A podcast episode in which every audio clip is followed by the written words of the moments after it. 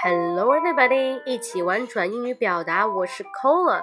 今天呢，我们口语的一个主题是 Jennifer and a Little Pilot。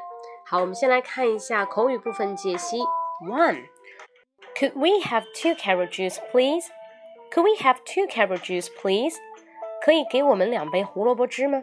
这里的 Could we 它表示一种很谦虚的一种回答，而不是 Can we 是 Could we 啊，礼貌而且比较委婉。 Number two, do you want to meet my co-pilot? Do you want to meet my co-pilot?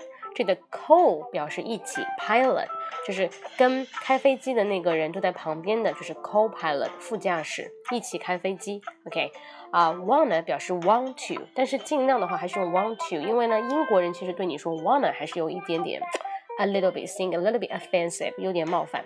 好，Number three, hi there, hi there，这是非常 常见的一种打招呼的方式，比较地道。OK，Number、okay, four，That's a shame. That's a shame. 好可惜啊！你也可以说 What a shame. What a shame. 好可惜啊，太可惜了。OK，以上就是我们的口语解析部分。接下来我们来看一下发音练习。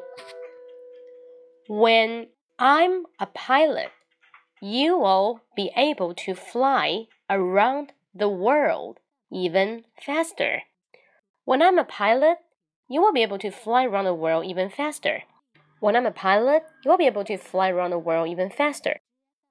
好，添加管理员泡泡，备注加入早读，将此文发至朋友圈并截图，即可加入早读群。每天晚上八点有老师纠音和点评哦。Okay, so hope you like it. See you next time. Bye bye.